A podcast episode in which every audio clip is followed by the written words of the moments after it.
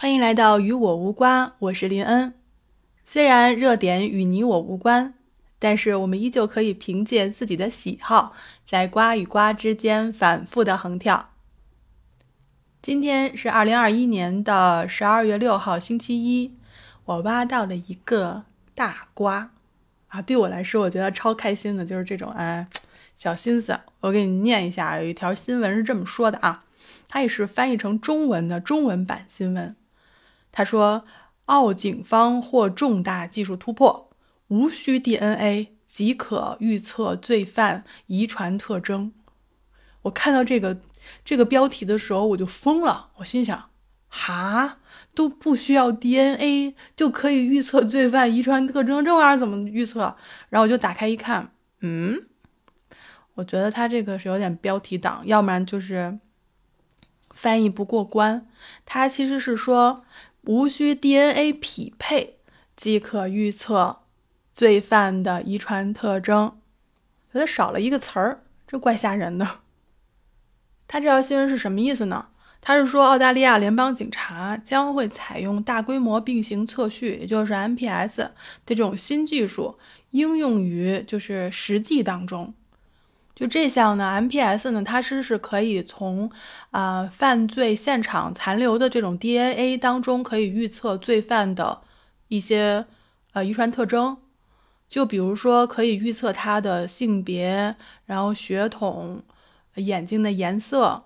然后很快他们也可以预测到头发的颜色。这个技术它厉害到哪儿呢？它厉害就厉害在，原来如果提取 DNA 数据的话，它需要跟 DNA 这个数据库中相匹配，才可能获得这个线索。但是这项技术如果应用于实际的话，就是说它不需要去匹配，而只需要去检测这个核苷酸的序列，就可以推测出凶手，就是那个罪犯的一些特征了。而且不单如此，也可以适用于这种失踪人员啊，还有身份不明的这种，比如说尸体啊这种案件。报道中还说呢，说接下来的十年当中，呃，他们会扩大这件事情的可实行的范围，也就是说，可以通过 MPS 的这种信息分析，可以推测出 DNA 这个 DNA 主人的年龄。体重指数还有身高等特征，而且还将会对面部的一些精细细节进行预测，就比如说眼睛之间的间距、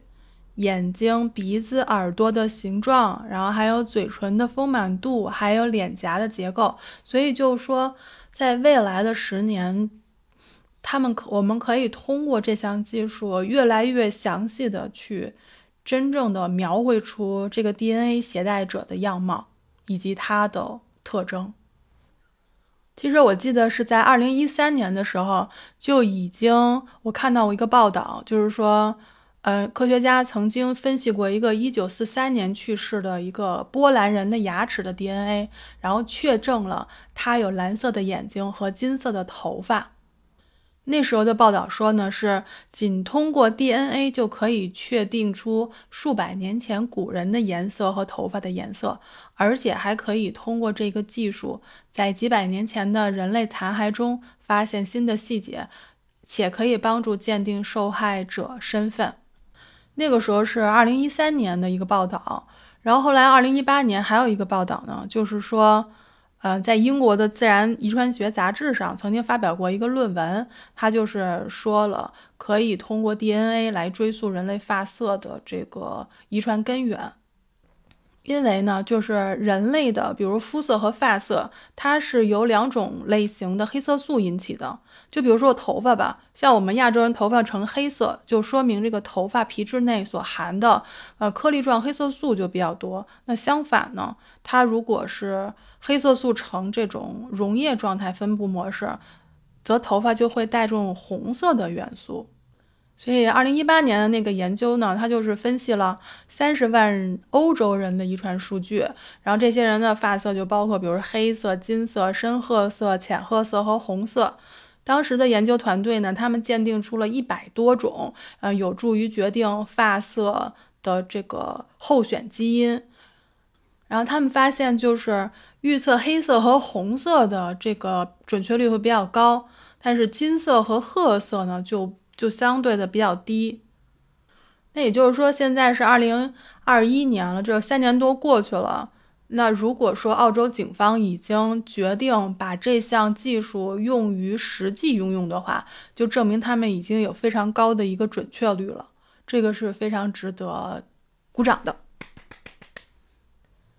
为什么这么开心呢？就是因为我们三一周铺的读书会的第一期啊，我就录了一期节目，就叫做就是分享一本书，叫做《法医人类学》，应该是在我们。呃，三一说部直播间的故事这张专辑的第二十一期，我们是第一期的读书会啊。当时分享这本书，就是说了，你现在想起来应该是早古时期的，像人类学家怎么样去介入，并帮助啊警方去辨别无名尸体的身份，以及在众多的碎片当中怎么能够辨别出是人还是龟壳或者一类的这些东西。所以那本书其实介绍还蛮详细的。呃，如果大家感兴趣的话呢，可以在评论区给我留言，然后我也可以多分享一些，比如关于法医学或者是呃读物学啊这类的，因为我自己比较感兴趣嘛。所以如果大家想听的话呢，我可以每周我们找一期好好的分析一个案例啊，或者说是